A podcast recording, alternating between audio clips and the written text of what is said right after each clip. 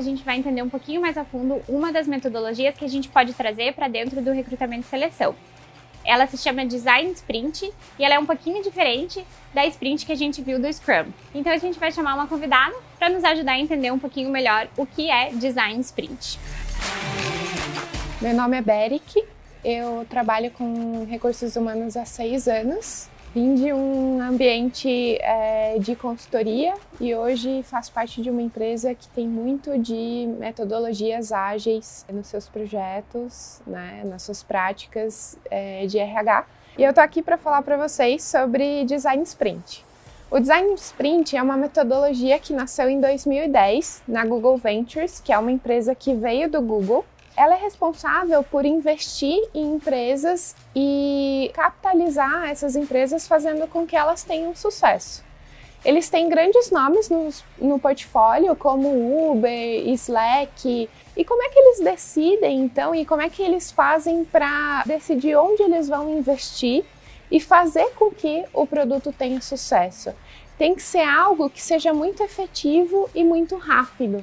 E foi daí então que eles criaram a metodologia de design sprint, que é uma metodologia que une um pouco de design thinking, é, um pouco de lean, kanban, para fazer com que em um processo de cinco dias a gente consiga testar os produtos, resolver problemas, né, e ter ao final desses cinco dias algumas respostas. O design sprint é uma metodologia colaborativa e participativa onde você tem vários stakeholders, os principais stakeholders que tomam decisão é, sobre o projeto. O que, que, normalmente ocorre quando a gente tem a criação de um programa ou de um projeto no RH ou uh, em outras áreas do negócio? Níveis de aprovações. Então, é, você teve a concepção da ideia, ela tem que passar por vários níveis que vão dar feedback sobre o processo, que vão te retornar. E quando você viu, a gente já perdeu meses, né? Talvez até aí anos naquela concepção do produto para resolver um determinado problema e no final dele esse espaço de tempo foi muito longo. Alguns princípios, então, que o design sprint é, ele segue. Você tem que fazer coisas grandes e fazer rápido. O ideal é que ao final do processo, se a gente não ganhar, a gente aprenda. A gente vai falar um pouquinho então dos passos para você ter o design sprint. Como eu falei, ele é dividido em cinco dias.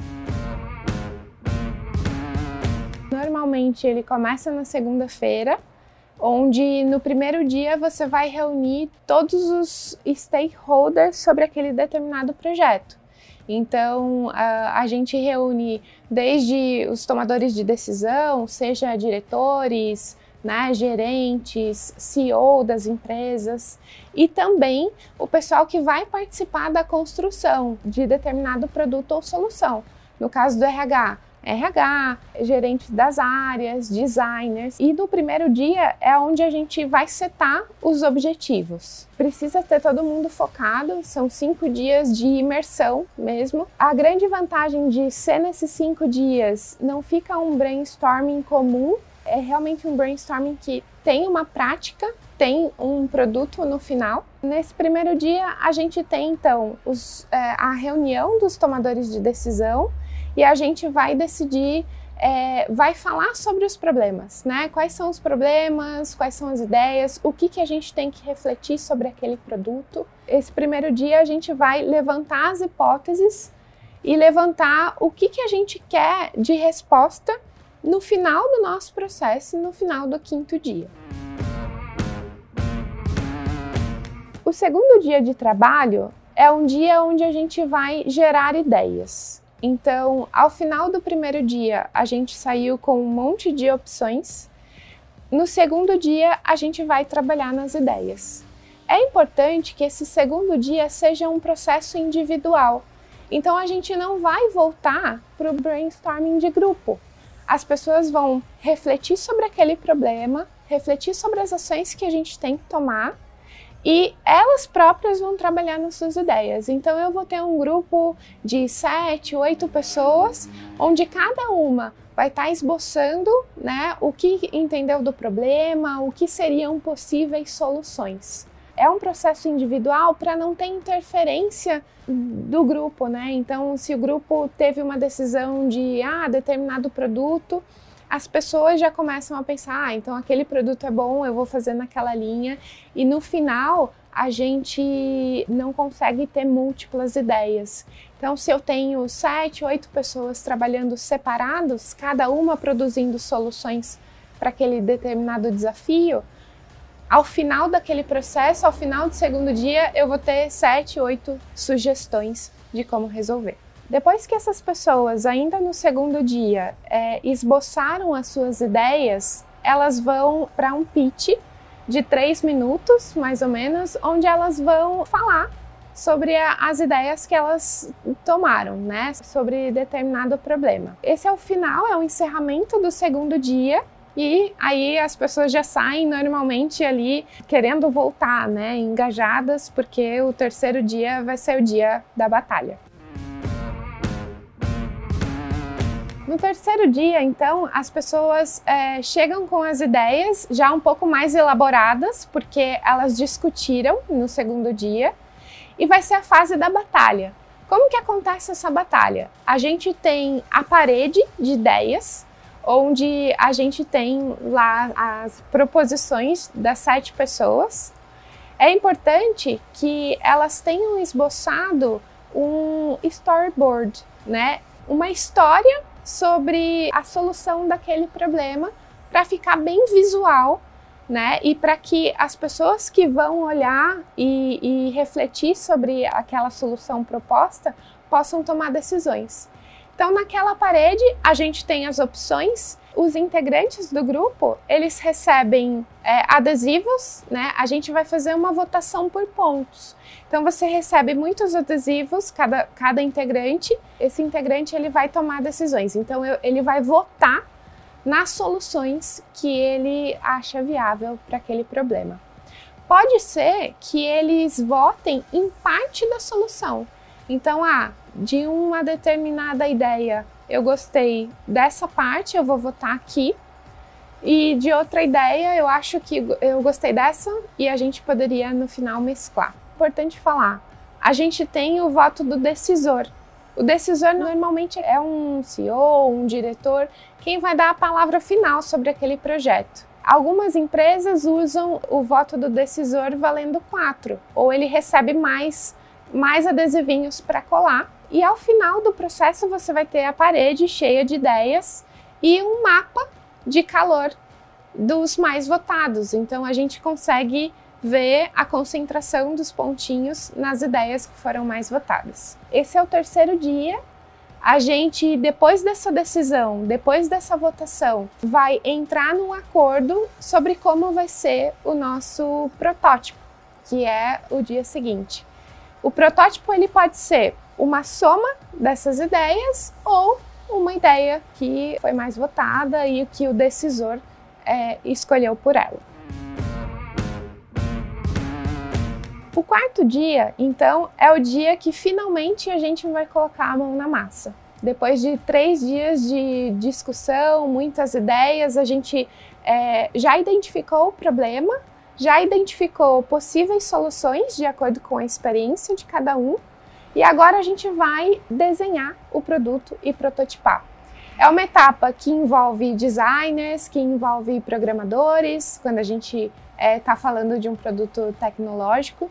E o legal é que, como a gente já esboçou no terceiro dia com bastante detalhes, é só transferir isso né, para uma landing page ou uh, para um keynote, para uma apresentação.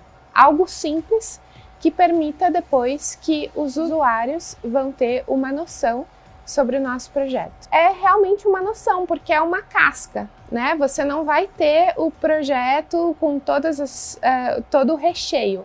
É uma casca, é uma ideia de como esse modelo vai se apresentar. Então, uh, esse protótipo, ele é um processo que a gente pode dividir o grupo em dois. Então, eu tenho, de um lado, o grupo de criação, de designers, de programadores que estão trabalhando nessa landing page, nessa casca, como ela vai se apresentar para os entrevistados. E do outro lado, eu tenho é, o time que vai elaborar as entrevistas.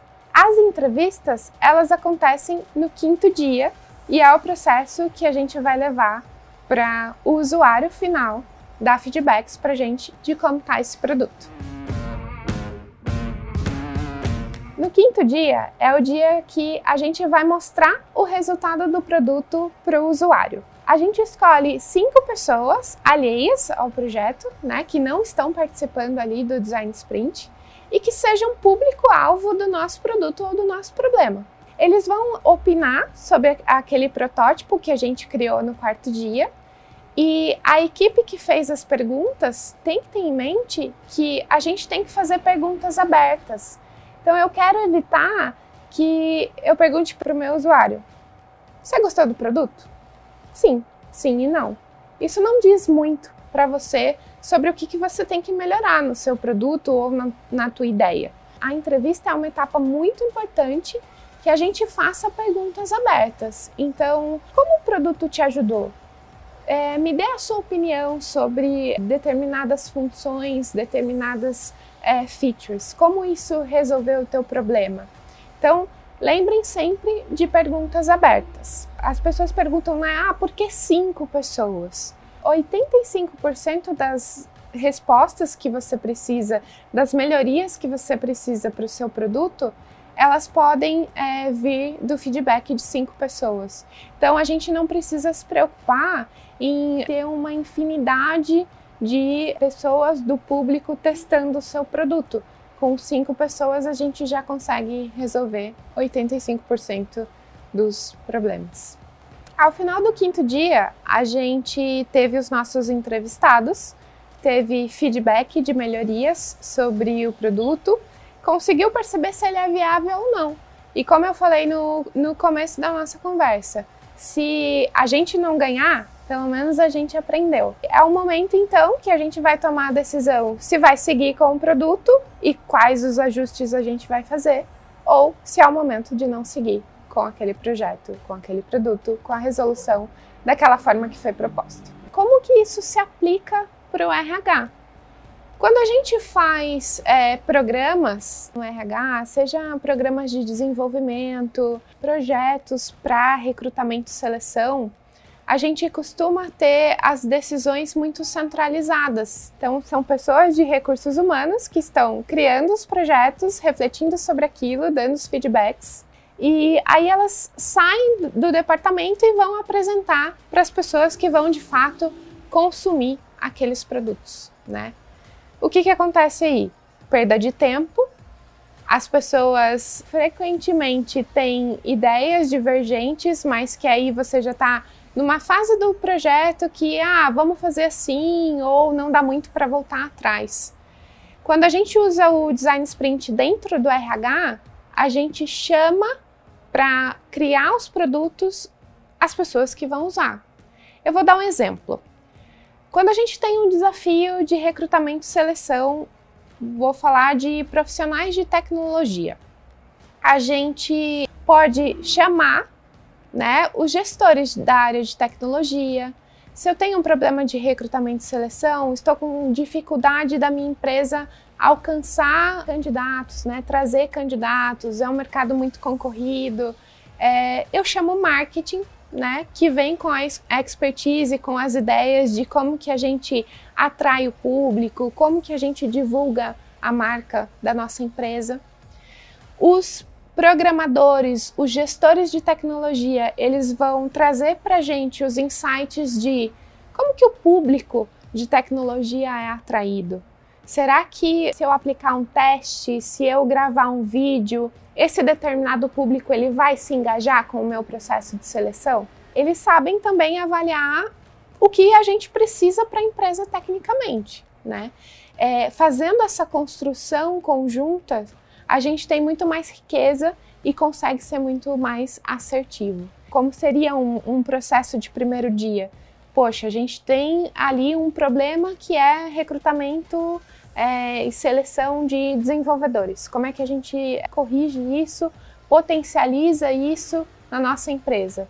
Então, traz os stakeholders, né? traz marketing, traz design, traz é, programadores, traz o RH e a gente vai refletir sobre aquilo e propor ideias, então, propor é, soluções, produtos para que a gente possa resolver esse problema. E aí a gente vai para o ciclo até chegar ao quinto dia. Experiências muito bacanas que as empresas têm realizado é de do recrutamento que ele é contínuo. Então eu consigo atrair pessoas para minha empresa que elas conseguem ter uma relação, um relacionamento e o processo seletivo ele acaba sendo muito mais fluido. Na empresa que eu atuo hoje, a gente tinha um desafio muito grande de contratar desenvolvedores. E o público não se engajava com os nossos testes, era um processo é, seletivo maçante. E aí, como que a gente é, resolveu esse problema? A gente chamou, então, os profissionais da área de desenvolvimento e os profissionais de marketing, como eu já tinha dito, para a gente pensar num processo de seleção que fizesse sentido. O que, que a gente montou então? A gente fez o processo um pouco mais acelerado, então não levou cinco dias completos. A gente fez em três dias. No primeiro dia, a gente identificou que grande parte do nosso problema de seleção estava no engajamento. Os candidatos é, chegavam até a empresa, no momento que eles se deparavam com uma prova, eles se recusavam a fazer ou porque o mercado estava muito aquecido e a mentalidade era, ah, não vou me submeter a uma prova, a um teste, e aí acabavam saindo do, do nosso processo. Esse foi um insight que a, área de, a própria área de tecnologia deu. E se a gente estivesse fazendo esse processo só com o RH, talvez a gente não teria visto dessa forma. O que, que a gente decidiu, então, ao final desses três dias e já saiu com um protótipo? A gente é, criou um programa que era um desafio de programação. Então, as pessoas, os programadores, eles não iam se sentir num processo seletivo. Eles iam participar de um desafio de programação. Ao final desse desafio, eles iam ser posicionados num ranking a gente contou com a equipe de marketing para divulgar isso muito bem, então saiba se você está entre os melhores desenvolvedores do Brasil. A gente buscou canais, usou o marketing para se posicionar nos melhores canais onde tinha mais volume desses potenciais candidatos. E aí quando eles olhavam o desafio, ah, eles pensavam, será que eu estou entre os melhores programadores? Eu vou lá testar e acabou sendo um processo é, mais leve. A gente aplicou os mesmos testes que a gente aplicava antigamente num processo de seleção, mas de uma forma agora transformada. Ele fazia esse teste, recebia o ranking e ao final ele ainda recebia um, um prêmio, que era uma camiseta. A gente enviava para esses candidatos essa camiseta a gente é, fez votações dos layouts e como seria é, a arte entre os próprios desenvolvedores para saber o que, que eles achavam. A gente teve feedback desse processo, então, ah, você faria, né? Se fosse num estilo de desafio, de posicionamento. Então, é, no nosso próprio ambiente ali da empresa, com os desenvolvedores que a gente tinha, a gente já conseguiu rodar essa pesquisa no final de um mês, com todos os feedbacks, com tudo pronto, a gente startou a campanha de fato. Foram mais de mil desenvolvedores que fizeram os testes. A gente entregava a camiseta e, obviamente, aí entrava a parte do, do RH. Poxa, ligava para a pessoa, a gente viu que você uh, está entre os melhores programadores, desenvolvedores do Brasil, quer vir é, conhecer a empresa, passar um momento aqui com a gente, você é, vem, faz uma visita, conhece da nossa tecnologia, conhece da nossa equipe de, de programação. E foi um resultado super bacana. A gente conseguiu contratar os nossos melhores desenvolvedores. Isso já faz dois anos. A gente ainda hoje recebe candidatos que vêm para o processo de entrevista com a camiseta e que falam: olha, eu conheci a empresa, eu conheci a equipe de desenvolvimento de vocês através dessa campanha.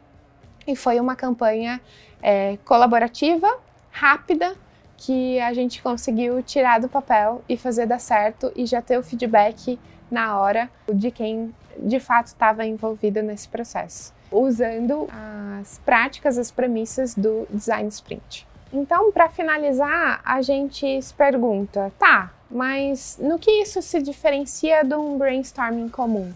Um brainstorming que a gente faz é, no dia a dia, junto a todo mundo. O grande diferencial é que no design sprint a gente tem pessoas focadas e a gente tem um final de um processo, um deadline. Eu sei que ao final do quinto dia eu tenho que sair com o meu protótipo apresentado para os usuários. Isso faz com que todo mundo esteja mais engajado e tenha mais foco para participar daquele projeto, porque sabe que não vai ser uma troca de ideias que muitas vezes a gente não vê se convertendo em ações de fato. Então, ter esse prazo de cinco dias, a, o compromisso de você já sair com o projeto é muito importante porque faz a gente tomar decisões. Ao final do processo, a gente consegue criar grandes produtos de uma maneira fácil e rápida. A gente pode ver então que o Design Sprint traz foco e traz entregas constantes para os nossos projetos de vagas, assim como outras metodologias do ágil podem trazer para a gente. Se você ficou com alguma dúvida sobre as metodologias que a gente apresentou aqui ou os conceitos de recrutamento e seleção ágil, é só mandar um e-mail